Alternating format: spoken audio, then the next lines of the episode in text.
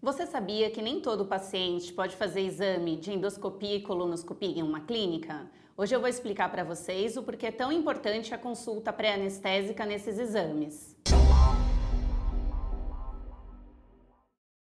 Olá, eu sou a Thaís Félix, sou médica anestesiologista e hoje eu vou conversar com vocês sobre a consulta pré-anestésica. Este é o canal da Clínica Concom, que traz semanalmente conteúdo novo sobre a saúde do aparelho digestivo, tratamento clínico e endoscópico da obesidade, cirurgia bariátrica e metabólica.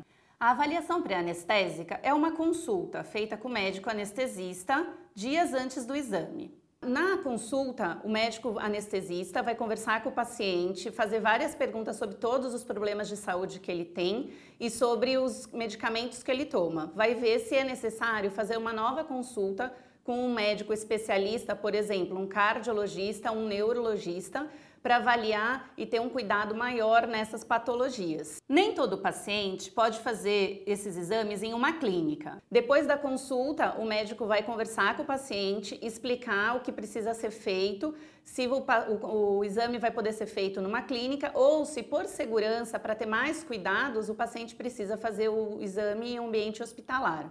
O objetivo dessa consulta é evitar que o exame seja suspenso no dia. Temos que lembrar que o exame de colonoscopia tem um preparo todo especial, que o paciente fica em jejum um dia inteiro. Então, esse próprio preparo pode ter risco para algumas pessoas. Na consulta, o médico anestesista vai fazer várias perguntas para você e vai checar os seus exames que você já tenha feito.